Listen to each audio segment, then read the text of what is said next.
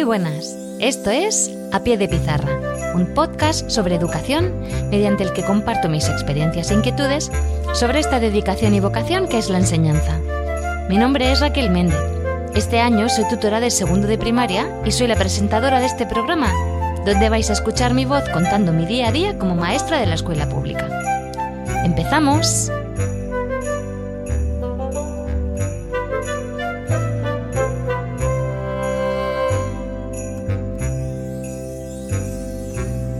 Hola a todos y gracias por estar ahí. Bueno, ya sé que me he metido en noviembre para grabar el podcast, pero es que, eh, bueno, este curso 2020-2021 pues no ha sido normal, todos sabemos ya por qué, ¿verdad? Creo que va a pasar a la historia, o por lo menos a mi historia, como el más bizarro y surrealista que me ha tocado vivir. Y bueno, porque es que hace unos meses era impensable inimaginable para mí, pues ver a mis alumnos en un aula sin que se pudieran levantar, sin cantar, sin bailar, sin tirarnos al suelo. Pues que lo peor de todos, o sea, de todo, para mí es que no les puedo dar ni un solo abrazo, no les puedo dar ni un beso, no les puedo dar una palmadita en la espalda o hacerles cosquillas cuando, que, que es una cosa que a ellos les encanta no sé, esos gestos de afecto que se, que se suceden todos los días en el aula para darle la enhorabuena a algún niño por el trabajo bien hecho, o cogerles un lápiz que se les ha caído al suelo, es que es rarísimo. Y yo que sé, lo que me echo muchísimo de menos también es el momento del cuento que estábamos todos en el rincón de la biblioteca juntitos, que quién me va a decir a mí que el rincón de la biblioteca iba a tener un cartel de no tocar, no coger y, eso es lo que peor llevo. Cuando lo puse se me saltaron las lágrimas. Porque tengo una biblioteca que es una pasada y a mí me encanta que los niños cuando terminen la tarea cojan un libro y se pongan a leer, que creo que es lo mejor que pueden hacer. Y este año no es así. Y cada vez que veo la biblioteca, la biblioteca me mira a mí y sufro. En fin, mira, mira tú. Mi día ya no empiezan la fila todos eh, esperándome juntos, que han estado corriendo, jugando, que muchos entraban sudando. No, ahora la fila está hecha con unas marcas en el suelo en forma de corazón, por lo menos les hemos puesto unos corazones por, yo qué sé, porque sea algo bonito, y cada uno en sus marcas, a una distancia de dos metros. Todos en fila manteniendo la distancia, desinfección de pies, desinfección de manos, todos con la mascarilla y para clase cada uno en su sitio, separados, con lo que me gusta a mí trabajar por equipos y sin poder acercarse al compañero. Entonces es un poco triste. La verdad que como mi clase es muy pequeña y para meter las, eh, las sillas y las mesas he hecho eh, auténticos filigranas.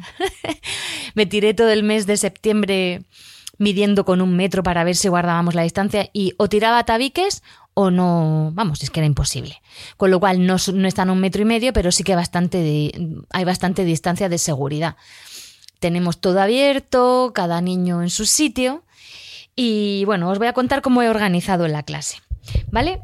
Eh, nosotros hemos comprado, para que cada niño tenga su material, unas bolsas de fieltro y dentro de las bolsas cada niño tiene sus carpetas con sus trabajos y su tupper con todo el material. Es un tupper que le hemos puesto un nombre y bueno, el día que vienen, los días que vienen al colegio, cogen su bolsita y lo colocan en esa mesa y el día que no vienen al colegio, que ahora explicaré lo que pasa aquí en la región de Murcia, cogen su bolsita y la cuelgan en unas perchas que he puesto en la pared. Bueno, eso os lo contaré después. Bueno, eh, nosotros nos hemos organizado para la higiene de los niños, que yo pensé, pues igual los podemos meter en una bañera de gel hidroalcohólico y nos ahorramos. Cinco lavados de manos. Dos de ellos las hacemos en el cuarto de baño, que nos han asignado a cada clase un aseo para que los niños no se mezclen. Entonces, dos de los lavados de manos que son antes y después del recreo es con jabón. Vamos al patio, ellos se colocan en su corazón, de, en su marca en el suelo, yo les voy echando jabón y van entrando uno a uno a lavarse las manos. Eso a la salida y a la entrada del patio. O sea, imaginaos el recreo que me tiro lavando las manos. Van a desayunar a una zona bueno, no voy a decir desayunar, que mis niños me regañan, a almorzar a la zona, eh, en unos bancos que hemos puesto también con señales para que mantengan la distancia de seguridad. Cuando han terminado de almorzar, se ponen la mascarilla y ya pueden ir a la zona de juego. Porque hemos limitado los, eh, bueno, los, eh, los patios del colegio por zonas, por clases, para hacer las clases burbuja. Luego, en lo que iba a contar antes, lo del material que diréis, ¿y para qué lío que tienen estos ahí con, con, las bolsas? ¿Vale? Porque en la región de Murcia no vienen todos los niños, viene el 20% del alumnado. Con lo cual, en mi clase, que son 26, todos los días vienen 21 alumnos. Pero como tengo dos alumnos que no vienen nunca porque tienen patologías y están bastante pues malitos y vienen al cole están bastante expuestos a coger el coronavirus y a pasarlo muy mal. Entonces, en realidad, tengo 19 niños todos los días, menos un día que tengo 20. No voy a ponerme a explicaros, pero es así. Total, que tengo 5 alumnos que no vienen cada día. Entonces, hay 5 niños que no vienen los lunes, otros que no vienen los martes, miércoles, jueves y viernes. Por eso, el lío de la bolsa. Entonces, ellos eh, les he puesto unos velcros en la, en la mesa, les pego su tupper porque los tupper han estado más tiempo en el suelo y desinfectándose que en la mesa. Y por mi salud mental y por mi espalda ya les he puesto los velcros. Entonces, por ejemplo, tú faltas los lunes, ¿no? El martes tienes una silla que está vacía del niño que no viene el martes. Tú coges esa silla, que te la digo yo. Esa silla y esa mesa. Y pones tu tupper. Y tú hasta la semana siguiente, el viernes que te vas, no quitas tu tupper. Los que vienen el martes, o sea, los que faltan el martes cuando vienen el miércoles, tienen que ir a la silla vacía. Y entonces es un Tetris. Yo me tiro. Lo que pasa es que ya los tengo súper entrenados.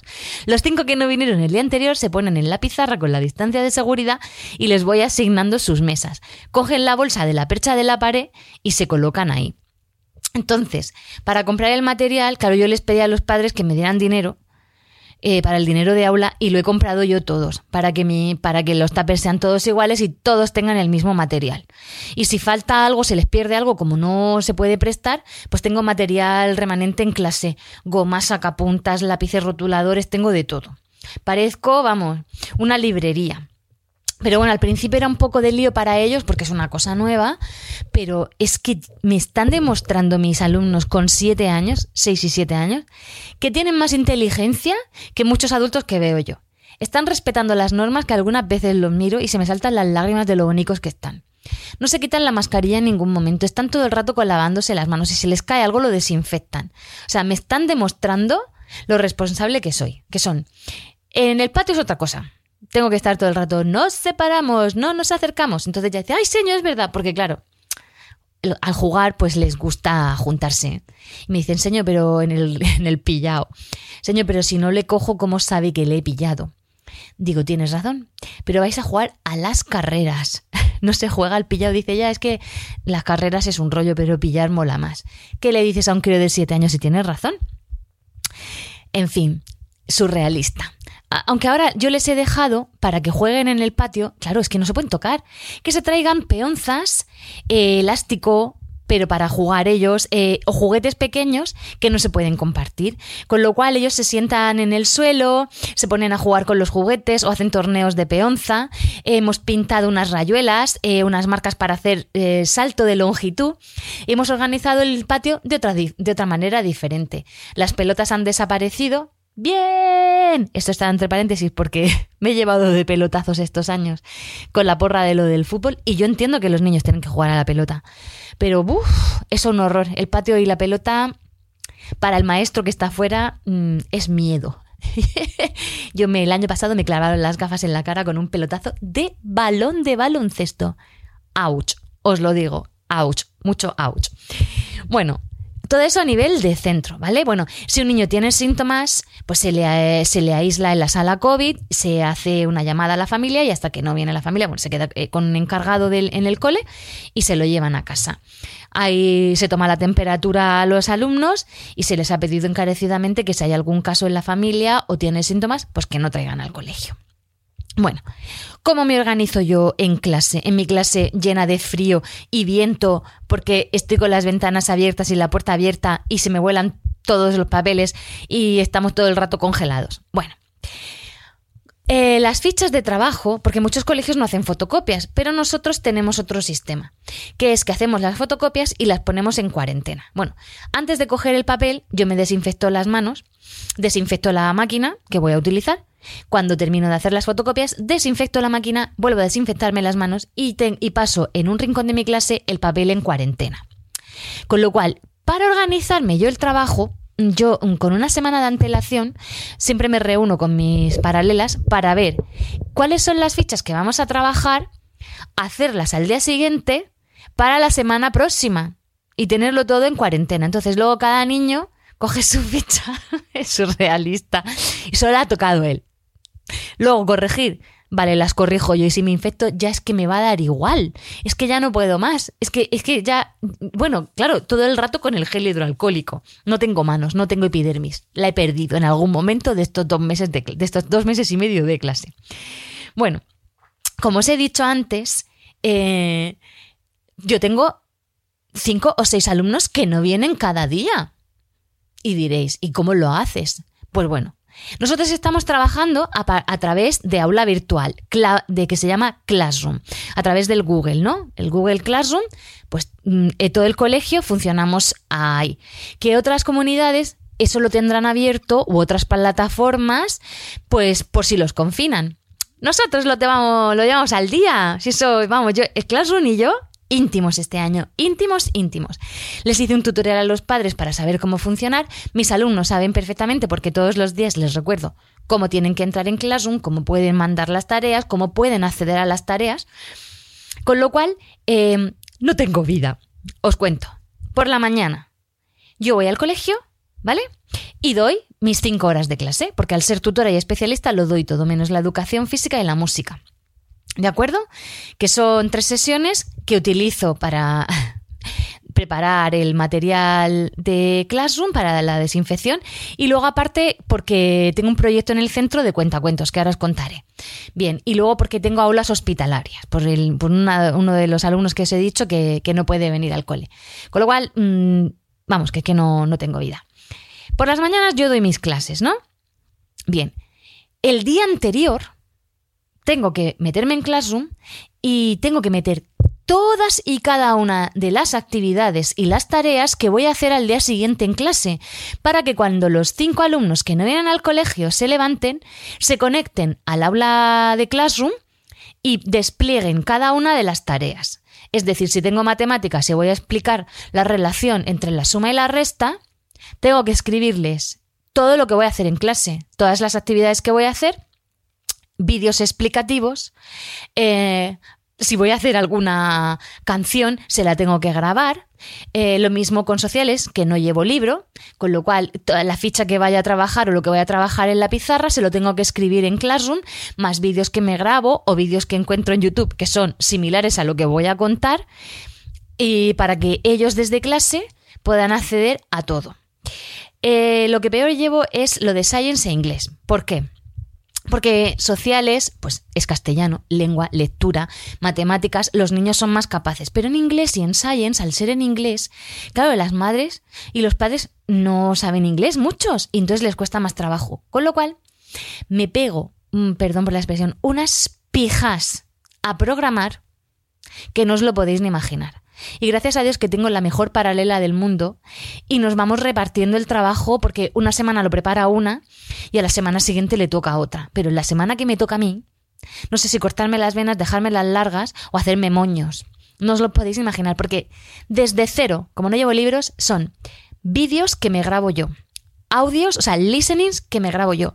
Todas las fichas interactivas para que preparen el, vocabulario las hago yo. Em, luego, juegos, tarjetas de vocabulario, em, yo qué sé, las fichas de repaso, eh, todo, me, he bajado un escáner al móvil para todo lo que hago, poder escanearlo y subírselo y que los niños ya les dije que se compraron una impresora. Porque este año vamos a trabajar así, para que lo puedan hacer en casa lo que suelo hacer es todas esas fotocopias, ¿vale? Las, las, hago con una semana de antelación, por lo que os he dicho, para la cuarentena. Pero es que están, este año están fallando los niños muchísimo. Entonces, si no vienen el día de antes, no les puedo dar la fotocopia, con lo cual tienen que tenerla en Classroom para imprimírsela y que me la manden o que me la traigan a clase. Entonces voy un poco loca, porque es todas las mañanas en el cole, que este año eh, tenemos que estar a las 8 menos, a la, las 9 menos 20, porque las clases empiezan a las 9 menos 10, porque hacemos una entrada escalonada y se supone que me puedo ir a las 3 menos 20 porque ya he entrado 20 minutos tarde, pero eso es mentira. No hay día que no me vaya antes de las 4 menos cuarto del colegio. Porque claro, si tengo que hacer las fichas y dejarlas en desinfección o tengo que mm, preparar cosas para subirlas a Classroom y contestar a los emails de los padres y las dudas que se hace de 2 a 3, pues decidme vosotros. Bueno, total, eso en el cole y luego llego a la tarde a casa, abro el Classroom y me pongo a corregir todas las tareas que me han mandado por Classroom y a montar las clases del día siguiente. Y diréis, pues a los fines de semana. Claro, pero si un día no me da tiempo a terminar la tarea y quiero mandarle a los que ese día no me han terminado para que lo terminen en casa, yo tengo que adaptar la clase a lo que ocurre en realidad. Yo no puedo programar para una semana, porque las clases no son estáticas y los niños no son robots. Entonces, cada día es un misterio. ¿Qué pasará hoy? Por ejemplo, esta mañana, pues ha sido muy divertido, pero no hemos hecho la programación, con lo cual lo que me he dejado hoy en el tintero lo tendré que poner para la tarea del lunes. Es que esto es así. Y los fines de semana lo que hago es pues hacer todas las fichas y los trabajos y buscar vídeos y recursos, porque entre semana no tengo vida, es que no tengo vida. Esto es una locura. Claro, lo que os he contado antes de los alumnos estos que no vienen, ¿no? Bien, pues en el momento, porque estamos pidiendo desde varias plataformas de maestros que todos los alumnos vuelvan a las aulas, porque es que no, no en, si es que no mantienen la distancia de seguridad, si es que luego están en el patio, luego en los parques te ves a los niños jugando, es que es absurdo. Queremos que todos los niños vuelvan a las aulas. Pero yo pienso, claro, estos dos alumnos que no vienen nunca tienen derecho a una educación. Y se supone que desde el Servicio de Atención a la Diversidad a mí me tendrían que dar seis horas a la semana para organizar las clases online. Pero yo tengo una, tengo una clase, o sea, una hora libre a la semana. ¿Cómo lo hago? Es imposible. Entonces nos han mandado maestros COVID, que como en mi colegio cada hemos tenido bastantes maestros que han estado enfermos, ya no por COVID, sino por gripes, resfriados, pues esas personas se, se quedan en la clase sustituyéndolos. Con lo cual no podrían hacer ese tipo de enseñanza. Y yo, yo, yo no puedo más. Si es que estamos en el mes de noviembre y yo ya tengo cuerpo y mente del peor junio de la historia de la humanidad. Es que es una montaña de trabajo impresionante. Y bueno, ya lo de la evaluación. Eso es pamear y no echar gota. Y perdóname que hable así, pero es que estoy caliente. Hoy estoy caliente. En fin, que, claro, yo eh, para evaluar a un grupo de alumnos, tú normalmente pones la fecha del control un día, ¿no? No, ¿por qué? Porque hay cinco que no vienen. Entonces tiene que ser dos días. Entonces, claro, los cinco que no han venido, ¿cómo avanzas materia? ¿Con ¿Quién te los examina si no los examinas tú? Entonces, tengo que guardarme dos días para evaluación. Entonces, los que ya se examinaron el día anterior, al día siguiente tengo que programar algunas actividades que sean un poco más lúdicas, ¿vale? Para no avanzar materia. Y luego, los de casa, les subo a Classroom el, test o, la, o el control de la unidad. Y yo tengo que hacer un acto de fe ciega en que lo van a hacer solos. ¿vale? Y luego, pues, los, las familias me lo tienen que mandar por Classroom, yo se lo corrijo y luego les mando la nota. Pero bueno, esto, porque yo sé que las dos familias que están confinadas, mmm, vamos, es que son excepcionales y que no me van a engañar. Pero si fuera otra, pues te lo tienes que creer. Entonces, me paso el día corrigiendo tareas dobles. Ya las familias han entendido que si me lo traen en papel, no me lo tienen que mandar por Classroom. Bueno, miento, todas no. Recibo emails, tareas por Classroom y luego el papel. Con lo cual hay cosas que, corrijo tres veces y ya me vuelvo loca. Digo, pero si esto ya lo he leído, pero si está, me mandan la foto con mi corrección hecha. ¡Buf! Le devuelvo la tarea me la vuelven a mandar. Dice, no es que no quiero la tarea, quédate la tuya, pero no me la mandes, que si no me aparece como que no la he corregido, en fin. Una locura. Una locura. Bueno, os voy a contar lo que os he dicho antes, que el, proyecto cuenta cuentos. A mí me habría gustado, lo tenía pensado con un compañero, íbamos a montar una biblioteca nueva en el aula e íbamos a hacer un proyecto de cuentacuentos en el cole. Y a mí me encanta contar cuentos y a los niños les encanta que, que, les cuenten un cuento. Entonces, en septiembre, mis niños me dijeron, Señor, pero no nos vas a contar más cuentos este año. ¡Jo! Es que nos encanta cuando nos contabas los cuentos. Y digo yo, ¿cómo puedo hacerlo Claro, porque cinco niños, como he dicho antes, no sé si lo sabéis, pero es que no vienen al cole.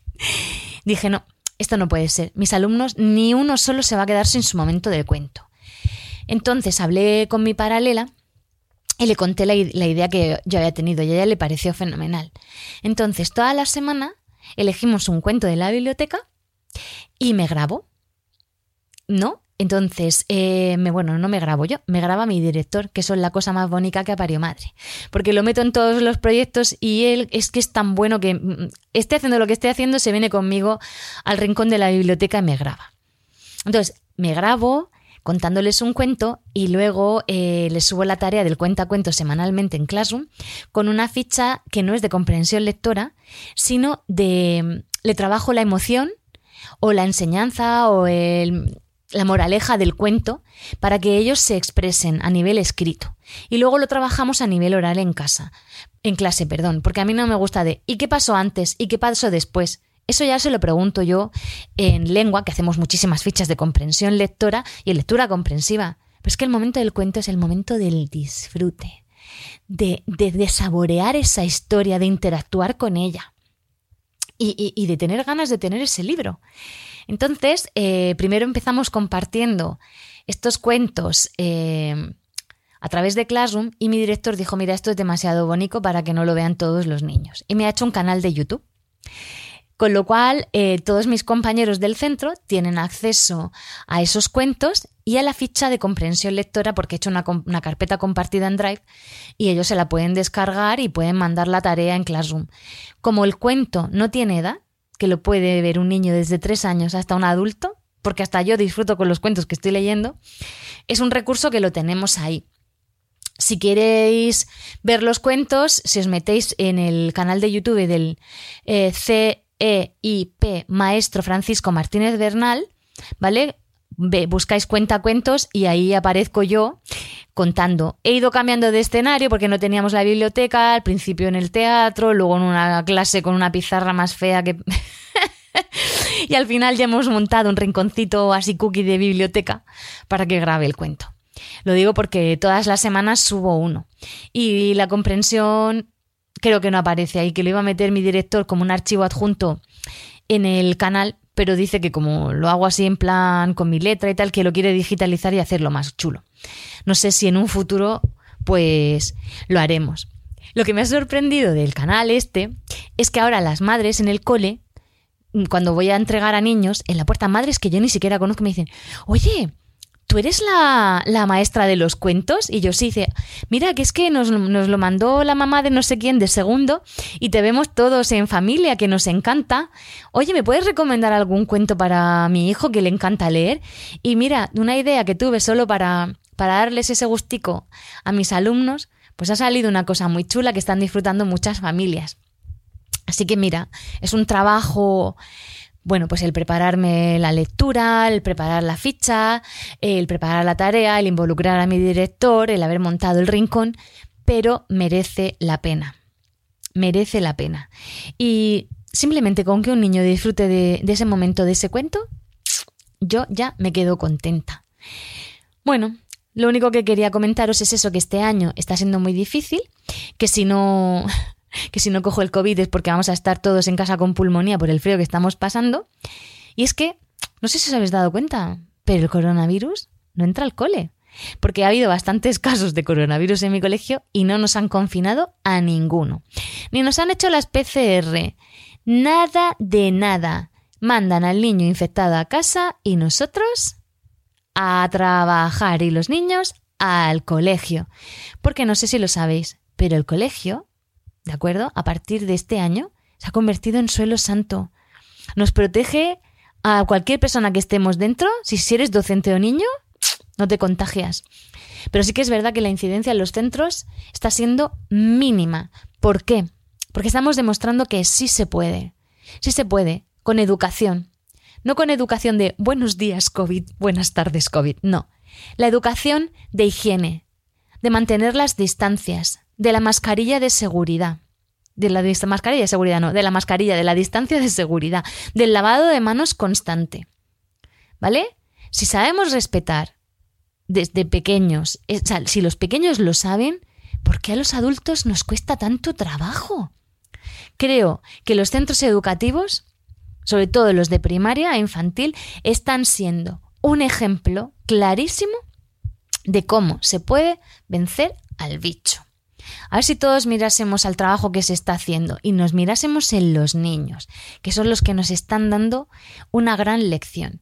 Y sabéis, yo no les veo sonreír detrás de las mascarillas, pero sé que están sonriendo por sus ojos y sé que disfrutan del cole porque cuando son las dos y les digo nos vamos para casa, dicen, ya, señor, se me ha pasado la mañana volando. Porque este año yo no voy a contar estándares. Este año me va a dar igual si se me queda algo en el tintero, porque lo que quiero es que mis niños vuelvan a tener la ilusión por venir al colegio, que la tienen, vamos, multiplicada por mil. Quiero que recuerden este año con un curso en el que se lo pasaron fenomenal, en el que cantaron, a pesar de las mascarillas. Bueno, es que nosotros cantamos con las manos. Cuando bailamos, se, se ponen a saltar al lado de su mesa porque saben que no se puede mover. ¿Vale? O pueden, hacemos bailes que solo impliquen la parte de arriba del cuerpo cuando no nos podemos levantar. Porque quiero que cuando piensen en el cole, no piensen en que estuvieron en el colegio durante una pandemia, sino que cuando piensen en el cole, piensen en todas las cosas chulas que hicieron y lo bien que se lo pasaron. Y yo, si consigo eso, ya me doy por satisfecha. No sé cuándo podré volver a grabar podcast porque como creo que ya os lo he dicho, no tengo vida. ¿Vale? Ahora mismo he cogido este ratito, pero en cuanto termine de grabar me pongo a saco con el claso. Así que me despido, dejo una despedida abierta y espero poder volver a contaros cómo está siendo mi año académico y poder decir, bueno, pues que las cosas van mucho mejor y que hemos conseguido vencer a este coronavirus entre todos. Espero que estéis bien, que, que estéis a salvo, que no os contagiéis y que intentéis disfrutar al máximo de la educación y de la enseñanza y de esta vocación y profesión que es tan maravillosa. Un abrazo. Para cualquier cosa, cualquier duda, no dudéis en escribirme. Un besazo a todos y mucha fuerza y ánimo.